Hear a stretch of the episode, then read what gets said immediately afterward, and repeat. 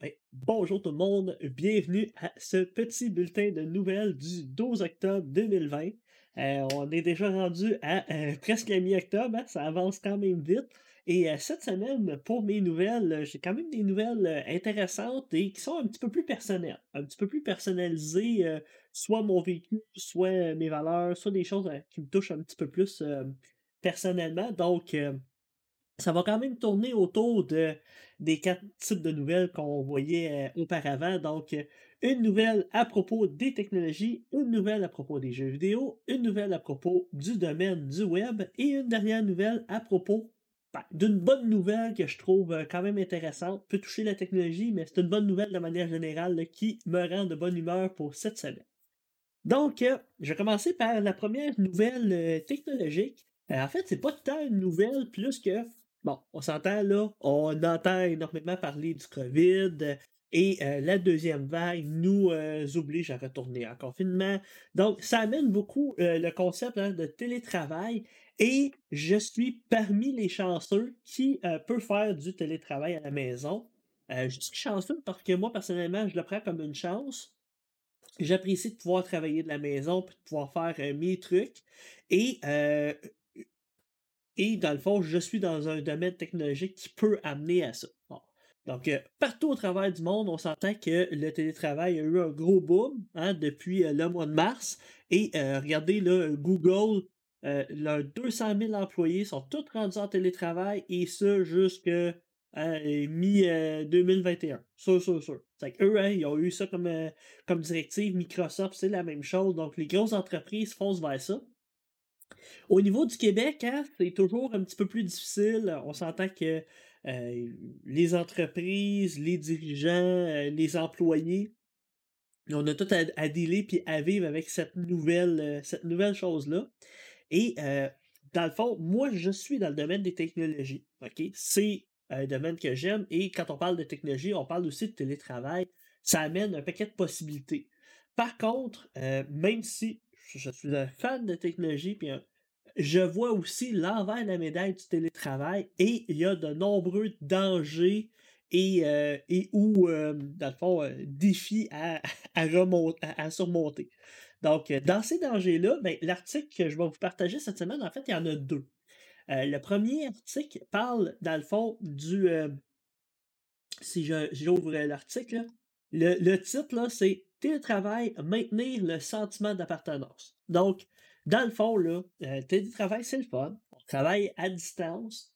On est à la maison. On peut faire qu'on veut comme on veut. Hein, ça, c'est un des avantages. Mais par contre, comment on peut euh, maintenir le sentiment d'appartenance? Quand on travaille à un endroit, que ça soit un cégep, que ça soit euh, une usine, que ça soit un bureau gouvernemental, on est tous au même endroit. Donc, le sentiment d'appartenance à l'endroit, où est-ce qu'on travaille est déjà accentué de par la localisation. Tout le monde a à se rendre à cet endroit-là. Après ça, ben, il y a tout le fait de l'entreprise, hein, l'environnement de l'entreprise. Est-ce que c'est le fun de travailler là? Est-ce qu'il y a une belle ambiance? Euh, les échanges qu'on fait, les défis qu'on surmonte, tout ça, ça a comme un impact sur le, le bonheur de travailler à un endroit et euh, le fait aussi qu'on a un sentiment d'appartenance et qu'on a le goût de faire augmenter cette entreprise-là. Hein. Fait que ça, tout ça, c'est un petit peu plus difficile à faire à distance. Je dis pas qu'il peut pas avoir euh, du team building puis des choses comme ça qui sont faites à distance, mais c'est jamais comme le contact visuel. Puis même si on aurait tous les outils possibles, Zoom, euh, c'est jamais comme d'être devant la personne puis de voir son body language, de voir, bon, puis là, moi, c'est facile de. C'est pour ça que je vous dis que c'est un peu plus personnel cette semaine. C'est super facile de, de, mettre en parallèle avec ça parce que je donne des cours à distance. Donc, je fais du téléenseignement, j'enseigne à distance et je le vois que c'est intéressant, mais c'est pas la meilleure manière d'enseigner. Euh, c'est beaucoup plus intéressant de voir les étudiants quand ils comprennent pas, euh, de pouvoir les aider, de voir euh, où est-ce qu'ils sont rendus dans leur travail. Oui, j'ai des outils pour voir leur ordinateur à distance, mais ça demeure quand même virtuel, ça demeure quand même une espèce de barrière toujours à franchir. Un autre point clé qui est intéressant de l'article, c'est le fait que dans l'article, ça parle aussi que les gens qui vont aller travailler mettons, les, gens qui vont travailler puis les gens qui sont en télétravail, ben les gens qui sont sur le, milieu du travail ont davantage de chances d'avancement.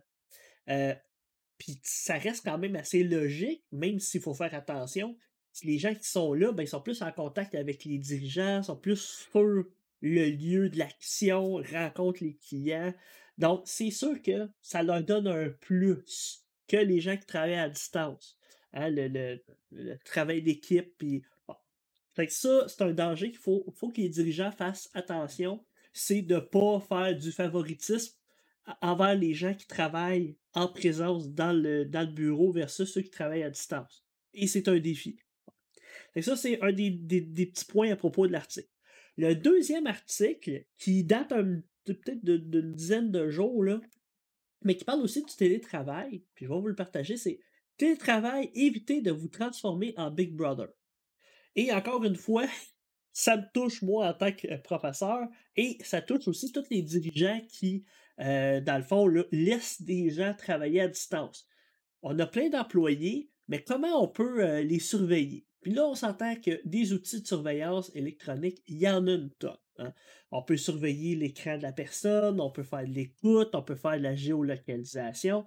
il y a pas quelque chose qu'on peut faire, mais il y a pas de trucs qui sont, on pourrait dire, euh, à la limite, soit du légal ou du acceptable ou du, euh, contrôle freak. on peut devenir hein, euh, super intense sur le contrôle puis avoir l'impression que nos employés ne travaillent pas ou ils ne font rien si ben, on les laisse trop lousses. Puis le télétravail, c'est assez dangereux pareil, parce que moi, actuellement, j'ai pas de famille, mais si j'avais une famille, puis je le sais que quand ma copine est là, ben, je suis moins efficace au travail aussi parce qu'elle vient me déranger. Bref, euh, donc, il y a quand même des, euh, des trucs qui viennent nuire à la productivité. C'est c'est sûr que les peurs des employeurs sont quand même d'une certaine manière un peu légitimes. Est-ce qu'on travaille vraiment le 8 heures pour lequel on est payé?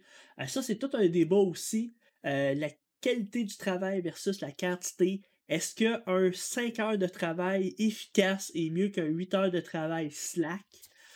ça, là, c'est toutes des choses qu'on a à se poser euh, comme question quand on fait du télétravail, autant quand on est boss que quand on est employé, il faut, se poser ces, questions-là.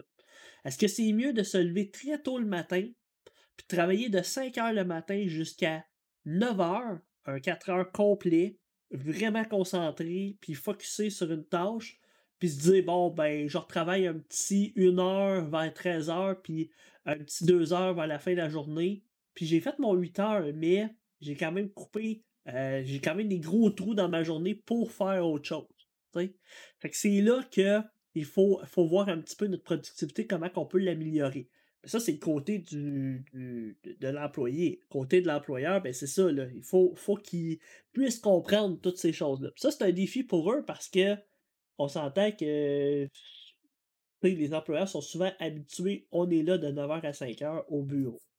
Ou euh, n'importe quel environnement de travail assez, assez standard. Donc ça, c'est à penser. Puis moi, en tant qu'enseignant, j'ai à le penser aussi euh, pour ce qui est euh, des, examens. Je vous explique un petit peu le contexte. Là, euh, le contexte actuel, je pense que vous le voyez un petit peu. Là. En ce moment, moi, les examens de, mes cours, normalement, je les ferais au cégep. Je donne l'examen sur papier, les jeunes le font et il est complètement fait sur papier. Et pourquoi je fais ça? Ben, c'est parce qu'il n'y a aucun moyen que j'ai trouvé à date pour m'assurer qu'ils ne vont pas tricher, qu'ils ne vont pas se partager de l'information ou qu'ils ne vont pas aller chercher de l'information sur Internet ou, ou par Discord puis jaser. Mais là, avec la situation, les cégeps nous demandent de penser à des situations alternatives et potentiellement de faire les examens en ligne. Donc, c'est tout un casse-tête pour nous d'arriver et de trouver quelque chose, euh, ben, trouver une alternative ou trouver quelque chose qui est on pourrait dire, faisable et qui est, pourrait dire, juste pour tout le monde.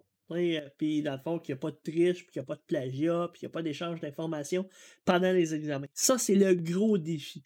Là, dans le fond, ce que moi j'aimerais, c'est être capable de faire un petit peu le rôle de Big Brother, puis de regarder tout ce que mes étudiants font. Mais c'est quoi la limite? C'est quoi que je peux faire? C'est quoi mes. mes dans le fond, là, mes, pas mes lois, mais mes règles que je peux mettre en place puis que j'ai le droit. aux yeux de la loi aussi. C'est que ça, là, c'est toutes, toutes, des questions que je suis en de me poser, mais il faut se poser cette question-là. Et je pense aussi que plus qu'on met des conditions, puis des, des, des contrôles, puis qu'on est sévère, puis qu'on est intense, plus qu'on enlève le côté plaisir de la chose. C'est sûr que dans le cas d'un examen, je veux pas qu'il y ait du plaisir, je veux qu'il fasse l'examen. Donc, dans ce contexte-là, je pense que c'est correct d'avoir des contrôles puis d'être serré. Dans le domaine du travail, par contre, plus qu'on rajoute des contraintes, plus qu'on rajoute du contrôle, puis qu'on rajoute des vérifications, plus qu'on alourdit la tâche, puis plus que ça peut amener à une perte de productivité, puis à un, sentiment d'appartenance amoindri. tu sais, dans le fond, là, ce qu'on, en faisant du télétravail, puis en augmentant le contrôle, puis les vérifications et tout et tout, ben, on diminue aussi le, automatiquement, puis ça c'est prouvé par plein d'études, on diminue le sentiment d'appartenance et la productivité. Dans le fond, c'est pas gagnant, mais on le sait que les employeurs veulent contrôler. En tout cas, c'est un gros questionnement qu'il faut se poser. Il faut se poser la question en tant que travailleur euh, à la maison aussi. On est chanceux de pouvoir faire ça. Puis moi, je le dis, puis je le répète, c'est une chance de pouvoir travailler à la maison. Il faut voir aussi, hein, ben, quand, on, quand on voit cette chance-là, il faut aussi être capable de prendre ses responsabilités.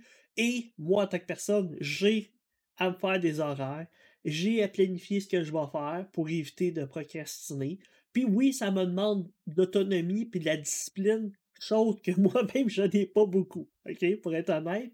Donc, ça me demande ça, mais c'est un sacrifice que je suis prêt à faire versus la liberté que j'ai de travailler à la maison. Fait que ça, c'est un passé bien, puis je serais curieux d'entendre un petit peu vos avis là-dessus. Ça, c'était ma première nouvelle. Il y avait quand même pas mal de choses. Ma deuxième nouvelle, vous allez voir, quand même un peu plus rapide, ma nouvelle à propos des jeux vidéo. J'ai eu, euh, dans le milieu de la semaine passée, là, euh, un petit pop-up sur Steam. J'ai un de mes amis qui commençait à jouer à Baldur's Gate 3. ah ouais, il est sorti. Commencé à regarder et effectivement, Baldur's Gate 3 n'est pas sorti officiellement. Il a été lancé avec un accès anticipé. Early Access, là, comme les mains appelés en anglais. Et euh, dans le fond, là, euh, ben, un petit peu les vidéos, j'ai regardé un petit peu les choses, puis bon. J'aime tellement la compagnie qui fait ce jeu-là que je l'ai immédiatement acheté. Bon. Un accès anticipé qui coûte 79,99, c'est quand même pas donné, hein, c'est un jeu à 80$, mais déjà, juste l'accès anticipé a un 25 heures de jeu. Ce qui est quand même vraiment bon, puis j'imagine même pas le temps qu'il va avoir quand le jeu va être complet. Vraiment, là, ça va être assez impressionnant. La compagnie qui est en arrière de Baldur's Gate 3, c'est l'Ariane Studio. Euh, si vous avez connu Baldur's Gate 1 et 2, ben, c'était euh, BioWare qui avait la licence à l'époque et qui était quand même chapeauté par Forgotten Realms, la, compagnie à qui appartient Donjon Dragon.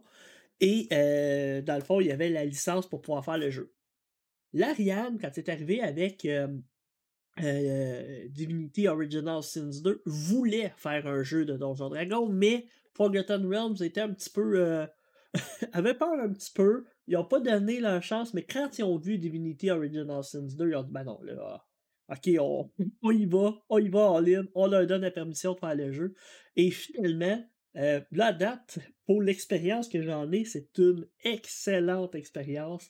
L'histoire a l'air vraiment tripante. Euh, vraiment, là, le jeu commence avec des euh, flageoleurs mentales qui nous mettent une larve dans l'œil pour nous contrôler. Puis là, dans le fond, ça, pourrait nous transformer en flageoleur mental. L'histoire est complètement folle. Vous pouvez aller regarder la vidéo d'introduction. Si vous connaissez ces ennemis-là, les flagelleurs mentales, c'est une race qui est vraiment euh, assez dangereuse dans l'univers de Donjon Dragon. Donc l'histoire part vraiment intense, vraiment le fun. Euh, là, j'ai des interactions avec des personnages, on rencontre des gens qui se sont fait faire la même twist, là, qui ont la larve aussi euh, dans l'œil. Puis là, dans le fond, la quête au début, c'est de réussir à extirper cette bébête-là qui est dedans notre œil parce que euh, ça peut nous transformer, on sait pas quand. Donc, c'est comme un danger d'avoir ça en dedans, dedans de nous, puis il faut trouver le moyen de l'enlever. Donc, le début de la quête est quand même assez original. Ça fait différent de on est en bateau puis on s'échoue sur une île. Euh, le scénario assez standard de, de, de, de l'Ariane Studio. Et euh, pour ceux qui ne connaîtraient pas ce studio-là, je me fais une petite parenthèse sur le fait que c'est un studio qui est belge Et euh, studio qui a été lancé en 1996 par Sven Wick. Euh, en tout cas, il y a un nom assez, assez particulier, là. Je vais relire mes notes, là, mais je vois souvent, là, c'est... ouais, c'est en plein ça. Puis c'est...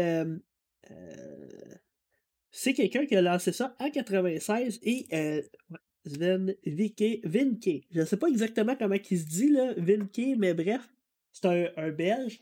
Et il, a lancé l'entreprise, euh, ça fait quand même euh, près de 14 ans. Les premiers jours, on s'entend, c'était du balbutiement, mais quand ils ont fait Divinity Original Sins 1, c'est là que ça a lancé la patente. Vraiment, ils se sont fait connaître. Et ils ont même développé un studio à Québec. Dans le vieux Québec, ils ont un studio, l'Ariane Studio Québec. Et euh, ils travaillent sur le jeu activement. donc, on a des Québécois qui ont travaillé sur Baldur's Gate 3. Ça, suis très fier de ça. C'est vraiment le fun. Et euh, le jeu semblerait que la, version finale sortirait en 2021. Mais on a vraiment un bon aperçu du jeu. C'est pas mal intéressant de voir, de voir ça aller. Donc, moi, je pense qu'il faut encourager ce genre de jeu-là, étant donné que la qualité est là. Euh, il y a beaucoup, beaucoup de, travail de fait. Euh, l'équipe est super bonne. Euh, vraiment, là, c'est, trippant. Et déjà, en ce moment, il y a 10 000 personnes qui ont, qui ont donné des bons commentaires. Puis il y a eu comme 75 000 connexions. C'est complètement fou. Je pense qu'ils sont un peu victimes de leur succès, mais ils doivent être très contents des ventes. C'est vraiment un super beau succès.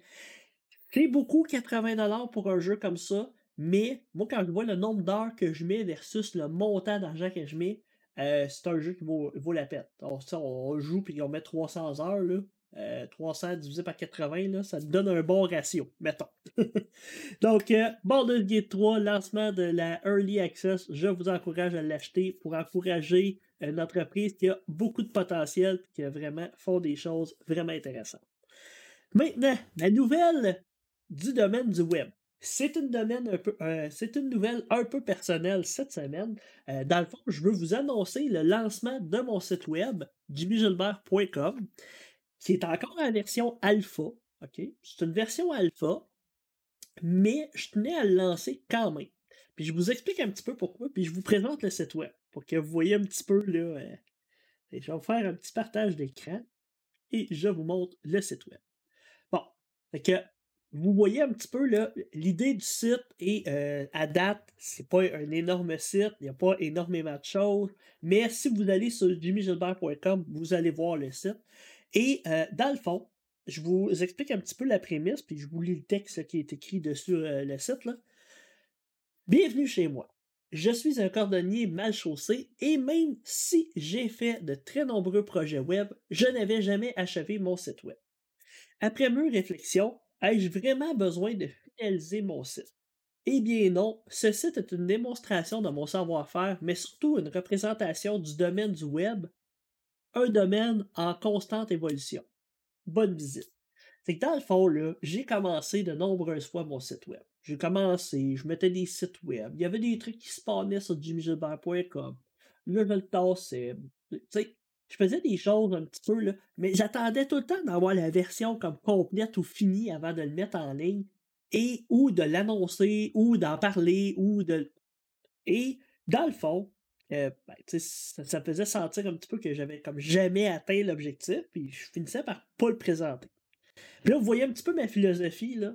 Dans le fond, oui, il y a un paquet de choses à dire sur le site web. Oui, il y a un paquet de choses à améliorer, mais c'est ça que je veux je veux que ce site web-là soit une représentation de ce que je suis capable de faire et que je vais toujours améliorer. Je vais toujours apporter des améliorations sur le site. Donc, ce que je veux, là, c'est justement de tasser un petit peu l'espèce d'anxiété de, pas de performance, mais de perfection, de, dire qu'il faut que tout soit correct avant de le lancer. Puis je veux me lancer, puis me donner des petits défis, puis améliorer des choses, puis euh, mettre en place des, des choses. Et c'est ça un petit peu l'objectif de mon site web. Et le deuxième objectif aussi, ben, c'est que si vous avez à me contacter ou à me connaître, ben, euh, vous allez pouvoir par ma plateforme. Que dans le fond, quand vous arrivez sur mon site web, généralement, moi, j'estime que les trois choses que vous voulez savoir à propos de moi, c'est qui je suis, qu'est-ce que je fais, puis comment me rejoindre. généralement, c'est les, pas mal les trois euh, grandes réponses. Ça ne veut pas dire que je ne vais pas rajouter des choses sur mon site, mais à mon sens, c'est ça les trois choses qui sont majeures. Ben, j'ai séparé mon site web en trois, comme ça. Et euh, dans le fond, là, dans la section Me connaître, j'ai mis un petit texte ici que je trouve quand même intéressant, mais je trouvais intéressant aussi de me présenter de manière vidéo. J'ai fait une petite vidéo qu'on peut faire play, puis dans le fond, euh, moi je parle, j'explique mon site web, j'explique le pourquoi du projet. Un petit peu ce que je fais avec vous, mais directement sur le site.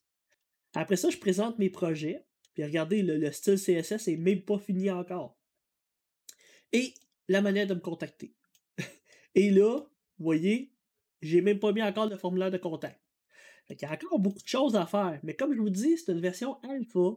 Je voulais commencer le projet, faire des choses, prendre des commentaires des gens et, dans le fond, de, de, l'améliorer, puis de m'améliorer aussi en même temps. C'est vraiment ça l'objectif aussi du site. Donc, euh, lancement de mon site web et, euh, dans le fond, euh, c'est une espèce de bac à sable pour explorer.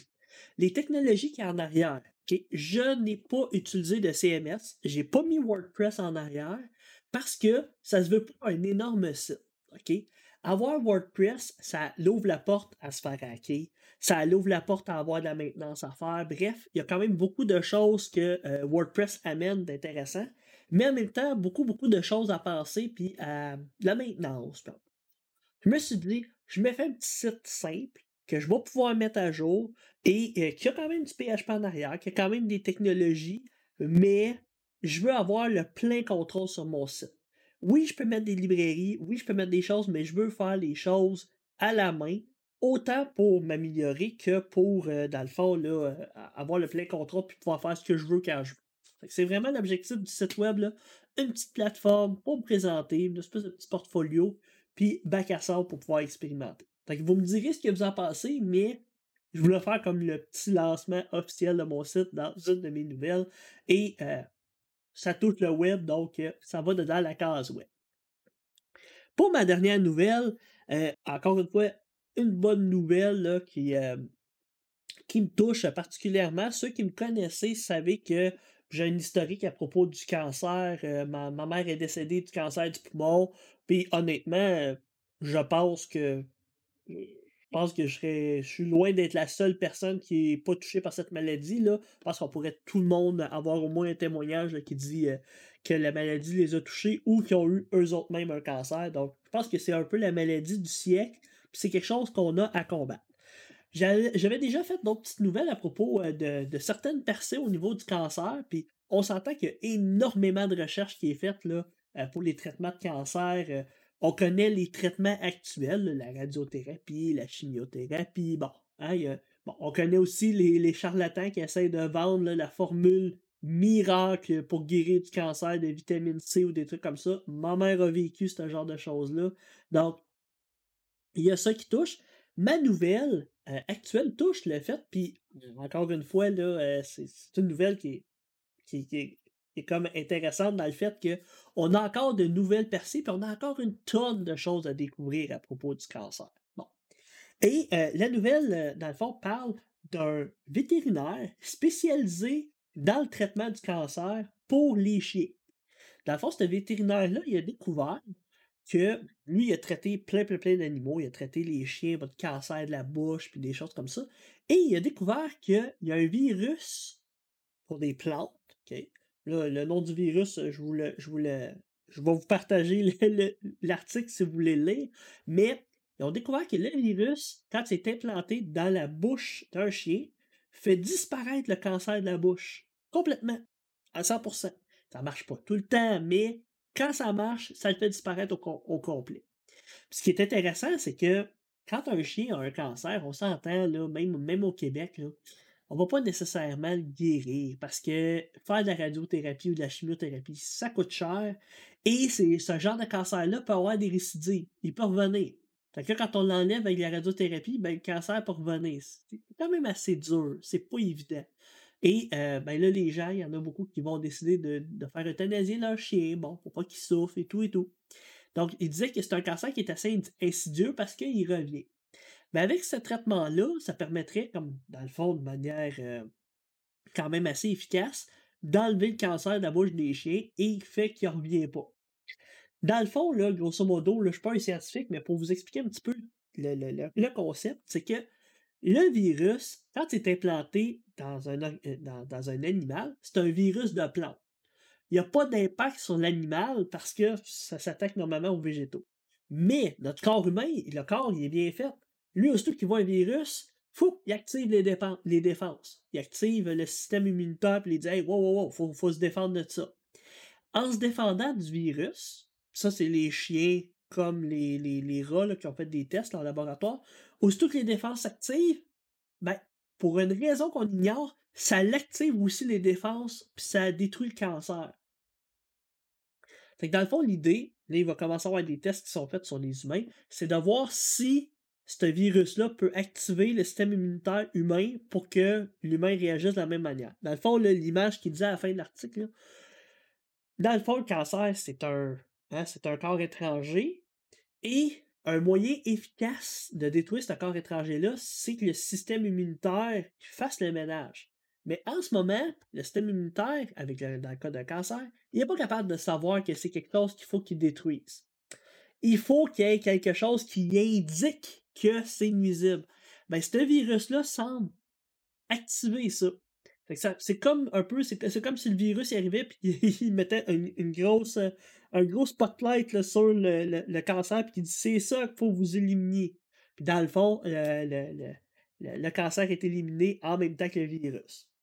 C'est comme un, effet qui. C'est assez surprenant de voir qu'un virus d'une plante peut nous guérir d'une maladie qui peut être euh, vraiment intense. Donc, c'est les percées les plus intéressantes au niveau du cancer, c'est de réussir à activer notre système immunitaire. C'est ça qui est peut-être la, percée la plus intéressante. Que ça soit par un virus, que ça soit avec la nanotechnologie, que ça soit avec euh, euh, des intelligences artificielles qui seraient capables un peu de, de, contrôler notre système immunitaire.